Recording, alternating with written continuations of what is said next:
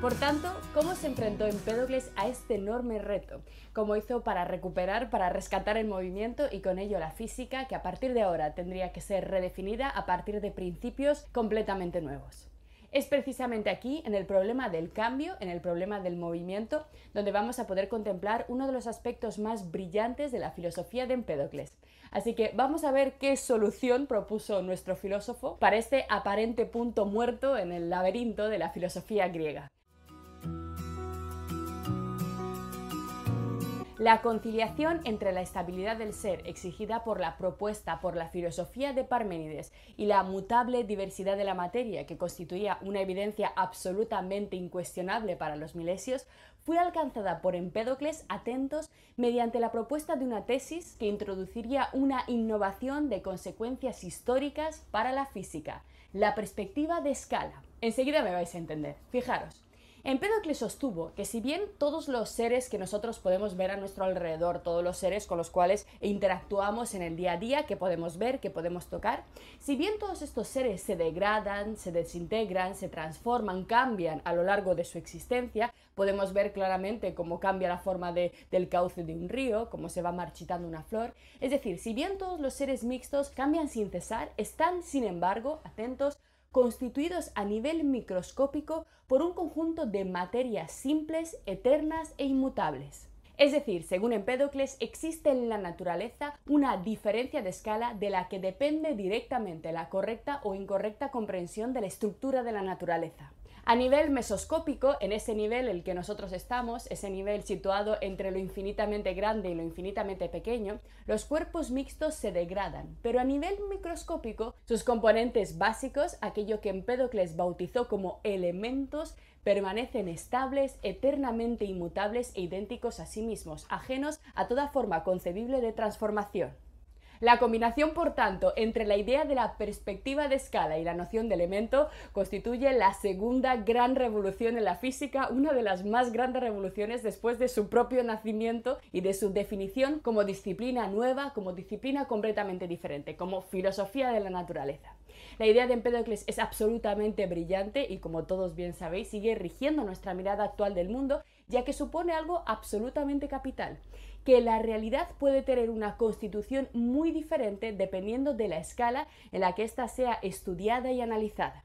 Es decir, que acercándonos mucho más podemos descubrir estructuras completamente impensables, inexistentes en el nivel mesoscópico, y que la materia a muy pequeña escala tiene un comportamiento y unas propiedades completamente diferentes de las que nos muestra, de las que nos revela a primera vista. Una idea, por tanto, completamente revolucionaria, asombrosamente original y sorprendentemente cierta, pues como bien sabemos, nuestra física cuántica y los estudios que hoy en día estamos llevando a cabo con la materia a escala atómica nos revelan ciertamente eso, que hay un mundo diferente dentro de nuestro propio mundo y que estamos separados de él por una frontera inesperada, la escala.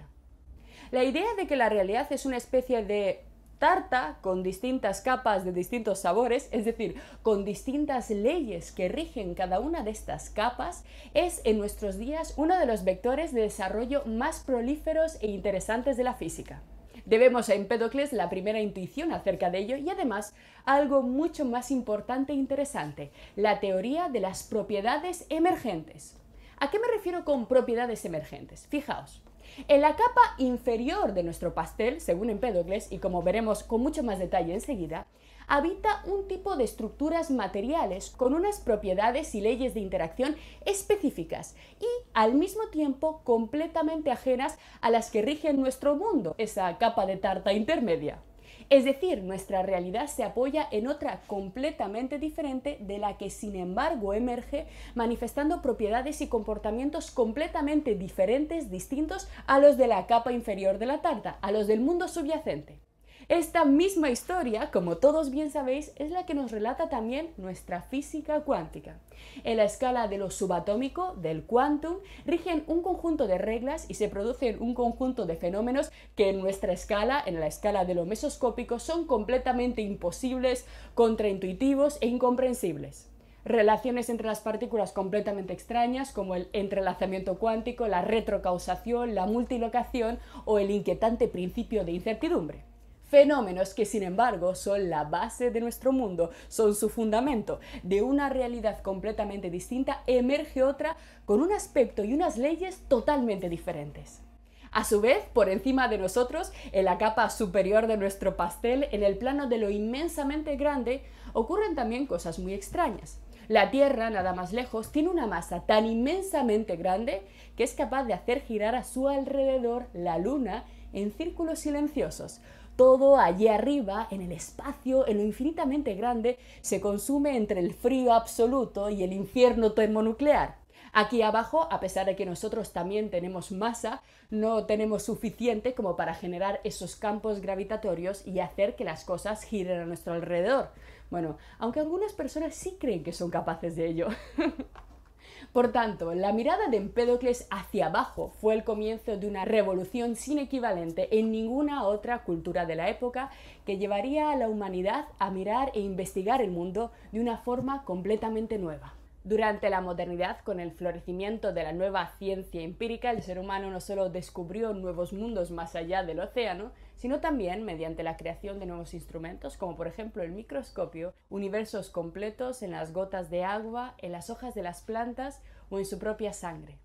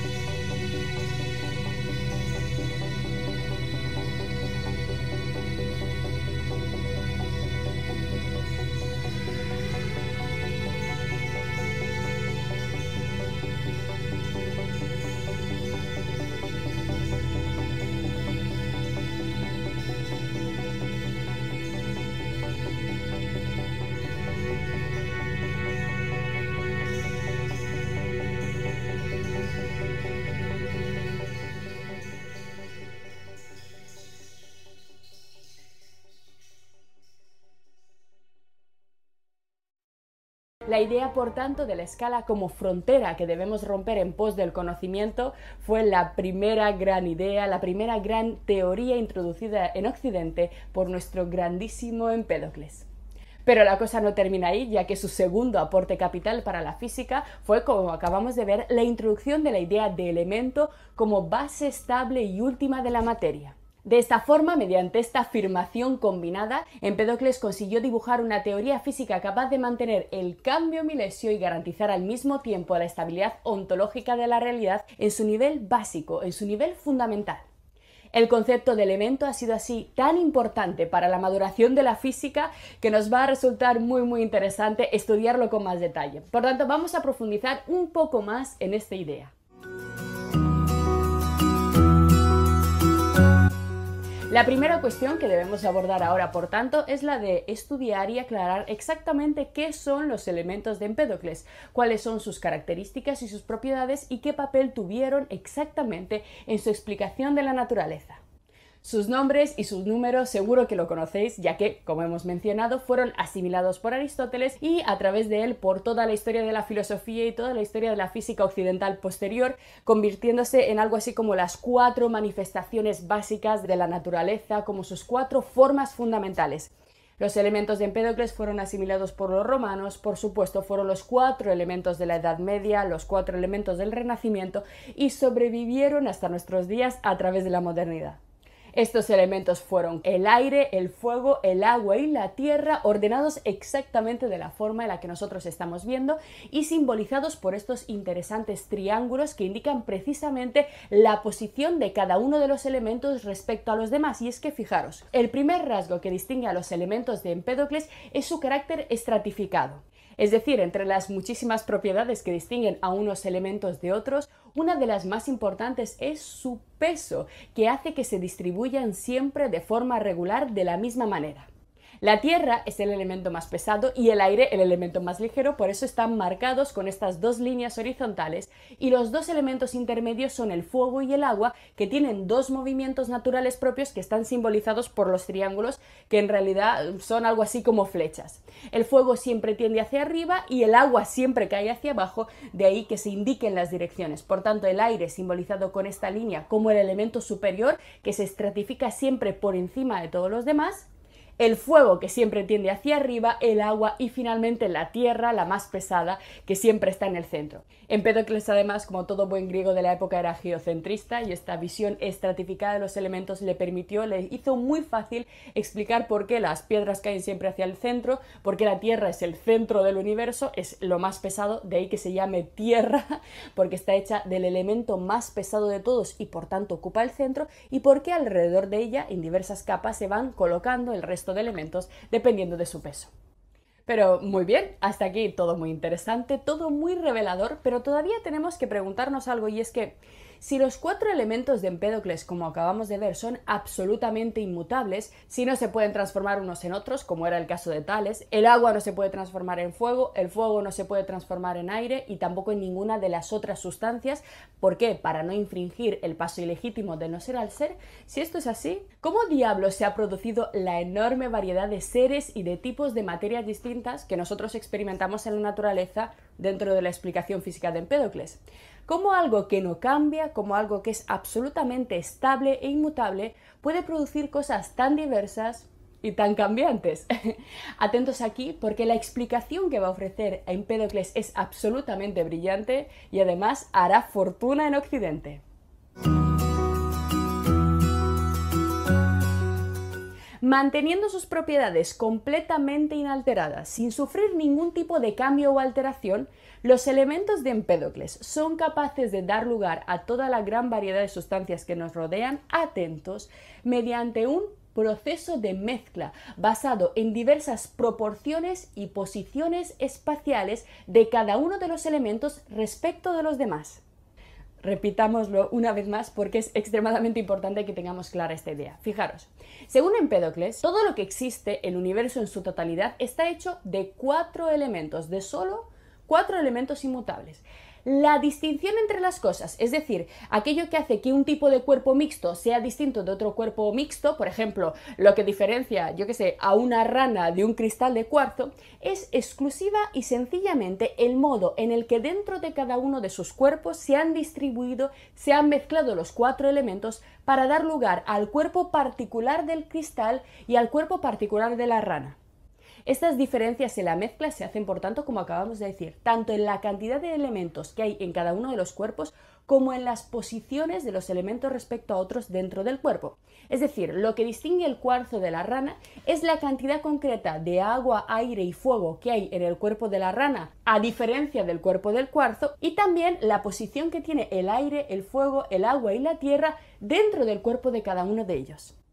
Así, por tanto, la rana se distingue del cuarzo porque tiene un poco más de agua, un poco menos de tierra en una combinación específica, mientras que el cuarzo, además de tener una proporción diferente de cantidades de elementos, estos se encuentran dentro de su estructura relacionados entre sí de formas diferentes. Además, esta visión, esta explicación de la naturaleza y de la materia creo que no nos debe sorprender a ninguno porque es tremendamente parecida a la lógica que sostiene la explicación de la naturaleza de nuestra física contemporánea, ¿verdad? Según la versión vigente de la física y de la química, según nuestra visión actual, todo lo que vemos, todo lo que podemos tocar, todo lo que podemos sentir, todo lo que existe, todo es fruto de la combinación a nivel atómico de un conjunto de elementos químicos básicos recogidos en nuestra famosa tabla periódica. Los elementos de nuestra tabla, si bien no son eternos como los de Empédocles, porque nuestros elementos surgieron en algún momento de la historia del universo, los elementos de la tabla periódica han sido fruto de diversos procesos naturales. Según nuestra física, todos ellos no existían en las primeras etapas del universo, en la época posterior al Big Bang, sino que han ido apareciendo como consecuencia de diversos procesos naturales, como la explosión de supernovas, etc. Como os decía, si bien los elementos de nuestra tabla periódica no son ciertamente eternos, sí son muy estables y mantienen sus propiedades inalteradas durante mucho tiempo. Y además, y aquí está lo más importante, estos elementos simples mezclados entre sí en lo que nosotros llamamos estructuras moleculares dan lugar a compuestos químicos que, como bien sabemos, revelan propiedades completamente diferentes a las propiedades que tienen los átomos por sí solos. Un ejemplo sencillo para que podamos entenderlo. Según nuestra física, todos y cada uno de los átomos de hidrógeno y todos y cada uno de los átomos de oxígeno que existen en el universo son exactamente iguales entre sí, idénticos en el sentido pleno de la palabra. Es decir, las propiedades de un átomo de oxígeno que podríamos encontrar aquí en la Tierra son necesariamente idénticas a un átomo de oxígeno que podríamos encontrar en Marte o en el rincón más alejado del universo. Por tanto, detrás de nuestra idea de elemento químico está implícita la convicción de que, aunque no podamos verlos y analizarlos uno por uno, absolutamente todos los átomos de oxígeno tienen una masa atómica de 15,994 unidades, tienen un radio atómico de 60 picómetros, en estado ordinario forman un gas paramagnético con una densidad de 1,42 kilos por metro cúbico, tienen un punto de fusión a menos 223 grados Celsius, uno de ebullición a 188 grados Celsius, etc. Es decir, todos y cada uno de ellos tienen exactamente las mismas características y se relacionan con el medio de la misma forma. Pues bien, separados, los átomos de oxígeno y los átomos de hidrógeno manifiestan un tipo de cualidades, un conjunto de características propias, pero unidos de esta forma tan específica, en proporciones con dos átomos de hidrógeno y uno de oxígeno, y con esta distribución espacial tridimensional concreta, solo así da lugar a ese maravilloso líquido que permite la vida en la Tierra y que nosotros llamamos agua.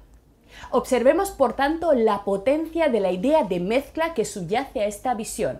Separados, los átomos tienen unas propiedades y combinados en mezclas tienen otras completamente diferentes.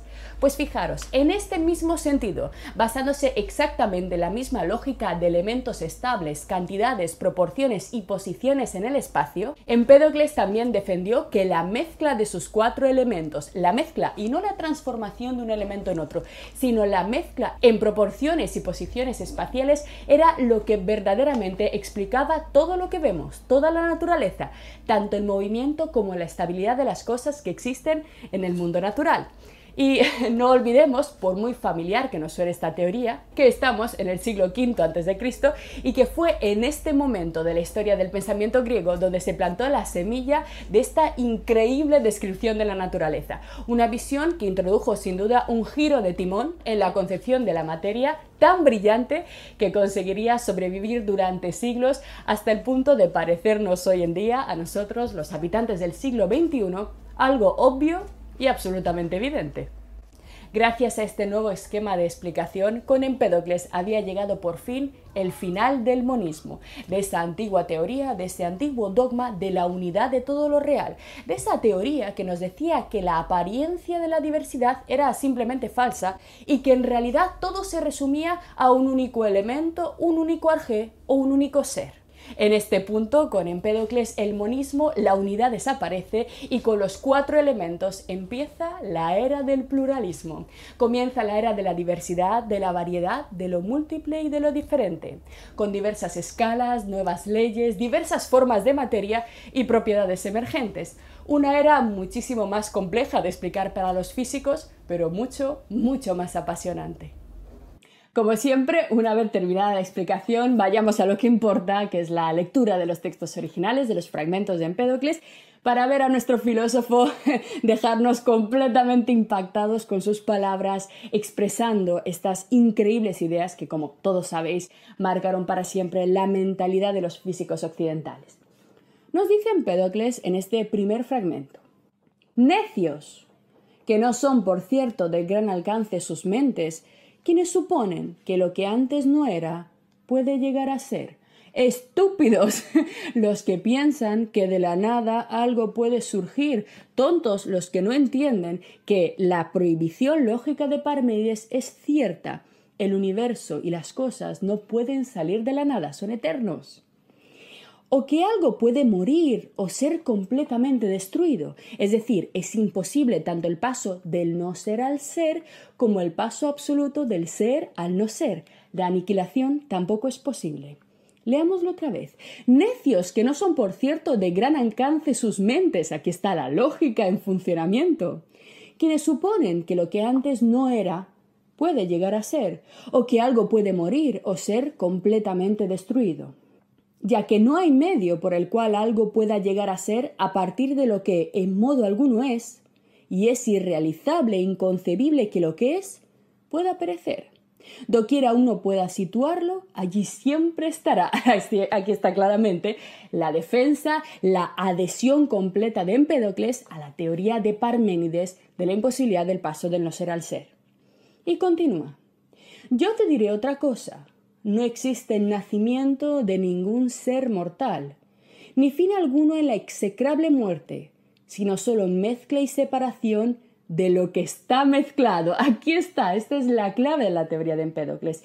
No hay verdadera nacimiento, no hay verdadera creación, sino mezcla y separación de los elementos en proporciones diferentes según diversos momentos del tiempo. Nacimiento y muerte es el nombre que los hombres dan a estas cosas. Fijaros, estamos por tanto ante la teoría de un materialista estricto que como estamos viendo solo va a usar la proporción y la disposición espacial para explicar toda la realidad cantidad y posición bastan para explicarlo todo, pero nosotros, que no nos enteramos muy bien, a lo que es meramente separación y mezcla, lo llamamos nacimiento y muerte. A partir de aquí, de hecho, los textos van a ser mucho más interesantes y el siguiente es realmente explicativo y aclaratorio de todo lo que acabamos de ver. Porque a primera vista, al acercarnos a la teoría de Empédocles, nos parece en principio bastante absurdo que con solo cuatro elementos parece muy pocos. Nosotros tenemos 118 solo con cuatro elementos seamos capaces, eh, sirvan estos elementos para construir todo lo que vemos a nuestro alrededor. Parecen demasiado simples, demasiado pocos para mostrar la variedad de la naturaleza. Y sin embargo, Empédocles va a introducir en el siguiente texto una de las metáforas más bellas de su pensamiento, el ejemplo de la pintura. Atentos aquí. Nos dice Empédocles, como cuando los pintores están decorando tablas votivas, hombres ingeniosos y diestros en su arte, toman los diversos pigmentos en sus manos, mezclándolos en la proporción de vida, más de estos y menos de aquellos, y da lugar con ellos a figuras que se asemejan a las cosas. Aquí está la clave. Los pintores griegos usaban cuatro colores básicos y mediante la mezcla en la proporción de vida eran capaces de hacer dibujos, de representar cosas que se parecen a lo real, a lo que nosotros vemos. Y sin embargo, si nos acercamos a una pintura, ¿qué es lo que hay allí? Simplemente azul, rojo, amarillo, blanco, unos muy pocos colores para poder crearlo todo. Del mismo modo que los cuatro colores básicos que usaban los pintores griegos bastaban para poder representar con ellos toda la variedad de dioses, de paisajes, del mismo modo los cuatro elementos de Empédocles sirven para construir la realidad física mezclándolos en la proporción de vida más de estos y menos de aquellos, y da lugar con ellos a figuras que se asemejan a las cosas, creando árboles, hombres, mujeres, fieras, pájaros y peces que se nutren del agua, y atentos aquí, y hasta los dioses de larga vida y objeto de los más altos honores. Increíble. Evidentemente, como os he dicho, estamos ante un materialista que va a afirmar sin ningún temor que también los dioses, al igual que todo lo demás, están hechos de elementos. Así, no dejes que penetre en tu mente el engaño de que existe otra fuente, otra fuente que no sean los elementos, de todas las incontables cosas que se manifiestan con claridad. No hay otra cosa que la mezcla. Y atentos a lo siguiente, porque en este punto Empédocles va a introducir en la física occidental una de las metáforas más famosas que va a tener más fortuna y más empleadas incluso hoy en día. Seguro que todos habéis oído hablar o todos habéis oído en algún momento definir la naturaleza como una especie de compuesto de pequeños microscópicos ladrillos, ¿verdad? Seguro que todos habéis oído en algún momento la metáfora de los ladrillos. Todo está hecho con pequeños ladrillos, pequeñas piezas que dan lugar a las macroestructuras que nosotros vemos. Pues esta metáfora también fue introducida por Empédocles. Atentos. Nos dice Aristóteles en una noticia acerca de su filosofía. ¿Cómo es el cambio según los que siguen a Empédocles? Tiene que ser algo semejante, atentos, al ensamblaje de un muro de ladrillos y piedras. Aquí está la metáfora. Su mezcla tiene que ser de elementos que se conservan tal como son. Efectivamente, en un muro de ladrillos, los ladrillos no desaparecen, no se diluyen unos con otros. Si nos acercamos al muro, los veremos con toda claridad, pero de lejos generan la ilusión de ser una estructura completa y unitaria. Su mezcla tiene que ser de elementos que se conservan tal como son, pero que se hayan combinados en pequeñas partículas unas junto a otras. De esta forma ocurre con la carne y con todo lo demás. Esta es la famosa visión fragmentaria de los ladrillos de la naturaleza. Y finalmente nos dice Galeno. Empédocles dice también que nosotros y todos los demás cuerpos terrestres se componen de los mismos elementos que Hipócrates cita. Hipócrates había empleado también los cuatro elementos tradicionales de Grecia, pero que no están, sin embargo, completamente mezclados entre sí, sino que permanecen al lado y en contacto con cada uno de los otros en pequeñas partículas. Absolutamente maravilloso. Podemos ver claramente aquí cómo se está preconizando, estamos a punto de llegar a la visión del átomo, a la idea atomista materialista introducida por Demócrito y Empédocles, pero ¿Desde cuándo sabemos que la naturaleza está hecha así? Lo que acabas de ver es solo un pequeño fragmento de nuestro curso. Si quieres disfrutarlo en su totalidad y descubrir muchos otros cursos, también de historia de la ciencia y de historia del arte, visita nuestra web anaminecan.com. Y recuerda, este proyecto solo es posible gracias a nuestro programa de microfinanciación. Si quieres apoyarnos, conviértete en uno de nuestros micromecenas en Patreon. Desde solo un euro al mes nos ayudarás activamente a seguir difundiendo la cultura. Gracias.